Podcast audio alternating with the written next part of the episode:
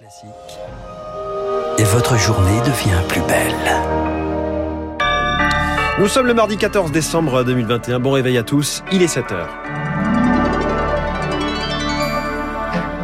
La matinale de Radio Classique avec François Geffrier. Un test le jour du réveillon ou la veille, moins de convives à table, troisième dose pour les plus fragiles. Comment passer des fêtes sereines? Réponse tout de suite. Leur credo, c'est la bagarre. Qui sont les Zouaves Paris, ce groupuscule d'extrême droite ultra-violent que le gouvernement veut dissoudre? Et puis, huit ans après son arrivée, l'armée française quitte aujourd'hui Tombouctou au Mali. On est très loin des scènes de liesse des débuts. Après ce journal, 7h10, le taux du livret A va augmenter. L'épargnant est content. L'économie, pas du tout. Ce sera de François Vidal. 7h15, on n'a encore rien vu sur l'inflation. Elle va grimper. Je reçois Eric Chanet, conseiller économique de l'Institut Montaigne. 7h25, une interview présidentielle enregistrée en secret. Ce sera l'info politique de David Doucan avant la une de la presse de David Abiker. Radio classique.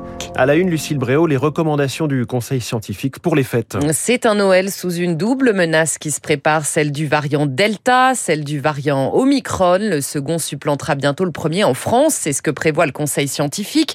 Dans son dernier avis en date du 8 décembre, Omicron se répand extrêmement rapidement, note l'instance. Alors comment passer des fêtes sereines, Augustin Lefebvre? Eh bien déjà, il faut limiter les invitations, moins de convives autour de la table, même si le Conseil scientifique ne précise pas le nombre idéal. Les invités fragiles doivent bien avoir reçu leur dose de rappel et ne doivent pas hésiter à porter un masque FFP2. Il est recommandé à tous de faire un autotest le jour même ou un test antigénique. Il faut aussi penser à venir avec un gros pull. Le conseil recommande 10 minutes d'aération toutes les heures et encourage l'hôte à investir dans un capteur de CO2. D'ici au 25, évitez les rassemblements. Il faut renoncer à toute réunion où le port du masque n'est pas possible. Le conseil estime que les effets de la dose de rappel ne seront sensibles que mi-janvier à l'échelle nationale et insiste donc sur ces gestes barrières. Il n'y a pas de solution miracle, c'est la combinaison de plusieurs petites mesures qui a un effet important. L'instance souligne qu'une baisse de seulement 10% du taux de transmission en décembre ferait baisser d'un millier le nombre d'admissions quotidiennes à l'hôpital. Mais attention, si vous avez plus de 65 ans, vous n'avez plus quelques heures pour effectuer votre troisième dose. À partir de demain, votre passe sanitaire sera désactivé si la dernière injection remonte à plus de 7 mois. À l'hôpital, le nombre de malades continue d'augmenter. Plus de 2700 personnes soignées en soins intensifs face à la saturation de ces services d'urgence et de réanimation. La Moselle vient à son tour de déclencher son plan blanc. Un groupuscule d'ultra-droite dans le viseur du gouvernement. On les appelle les Zouaves Paris, un groupe ultra-violent accusé entre autres d'avoir tabassé des militants d'SOS Racisme au meeting d'Éric Zemmour à Villepinte.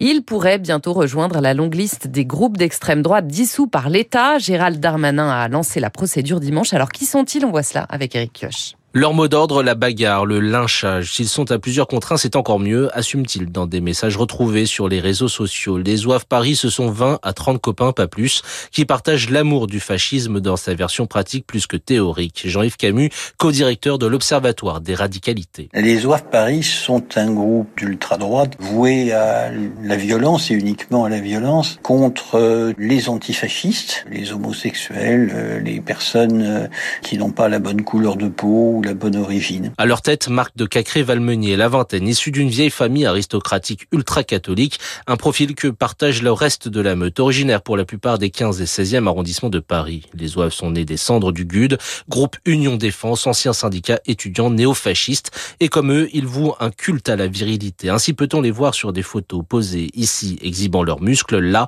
en treillis militaire. Un culte du muscle, un goût pour un certain nombre de sports de combat, notamment le MMA, un goût de l'hyperviolence qui fait qu'à un moment donné, vous trouvez que c'est utile, personnellement valorisant, de poser avec une Kalachnikov. Dans le viseur du ministère de l'Intérieur, la dissolution des Oeuvres Paris serait la troisième visant un groupuscule d'extrême droite cette année. Les précisions d'Éric Kioch. Il a passé sa première nuit à la prison de la Santé. Claude Guéant a été incarcéré hier, une première pour un ancien ministre de l'Intérieur. Condamné en 2017 dans l'affaire des primes de cabinet, il purgeait sa peine en liberté conditionnelle, mais selon le juge, il a trop tardé à rembourser son amende et ses dommages et intérêts. Victoire Fort. C'est l'affaire dite des primes de cabinet. Claude Guéant est à l'époque un très proche de Nicolas Sarkozy. Son cardinal, c'est ainsi qu'on le surnomme, s'était versé des primes en liquide, piochant dans une caisse de la place Beauvau, dédiée aux policiers. Il a donc été condamné pour détournement de fonds publics d'une peine de prison et d'une amende. Et l'ex-ministre de l'Intérieur doit encore 115 000 euros à l'État. La justice estime que le remboursement tarde un peu et reproche aussi à l'ancien bras droit de Nicolas Sarkozy d'avoir versé une somme à ses enfants et pas au trésor public. Pour son avocat, cette incarcération est très sévère. Claude Guéant rembourse 3 000 euros chaque mois, c'est plus de la moitié de sa retraite, affirme-t-il.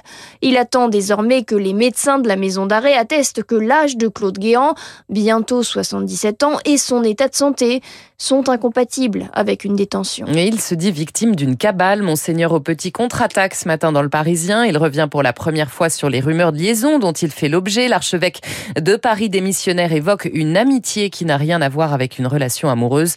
Il annonce porter plainte contre Paris Match qui a publié des photos le montrant en compagnie de la théologienne Laetitia Calmen.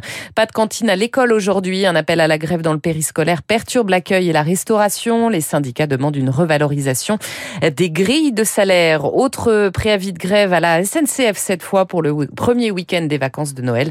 Cela concerne l'axe sud-est. Il est 7h06 sur Radio Classique. La France continue de réduire sa présence au Sahel. Le drapeau tricolore cessera de flotter ce soir à Tombouctou. La dernière des trois bases françaises sera rendue à l'armée malienne. C'est dans cette ville que le président Hollande avait officialisé le début de l'intervention française il y a huit ans. Une présence d'abord saluée mais qui fait maintenant l'objet d'une hostilité croissante, Marc Tédé. Trois morts et 17 blessés, c'est le bilan des manifestations le long du parcours d'un convoi militaire français à travers le Sahel le mois dernier. Des populations mécontentes, première victime d'une insécurité croissante, explique la politologue Niagale Bakayoko, spécialiste des questions de sécurité les populations manifestent vraiment une colère euh, sécuritaire face aux moyens très limités dont fait finalement preuve la France et à l'incapacité de leurs gouvernants qui, depuis des années, ont affirmé qu'ils allaient éradiquer la menace. La France dénonce une campagne de désinformation de la Russie, mais selon le chercheur à l'IRSEM Maxime Audinet, spécialiste de l'influence russe, Moscou cherche plutôt à capitaliser en amplifiant un sentiment anti-français ça passe par plusieurs types de canaux qui vont euh, des grands médias russes internationaux, euh, notamment RT et Sputnik. Il y a eu aussi euh, des campagnes de désinformation en ligne. La Russie se positionne dans cette zone comme une sorte de puissance alternative à la puissance française qu'elle cherche à dénigrer en la présentant comme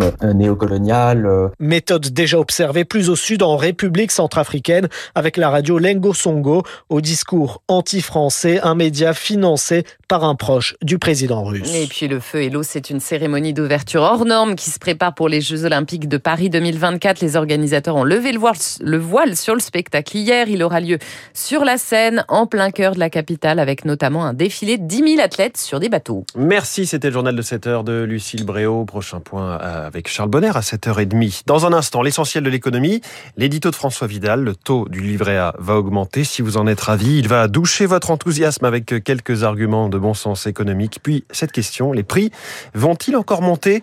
L'économiste Éric Chanet répond oui, il est mon invité. Radio Classique.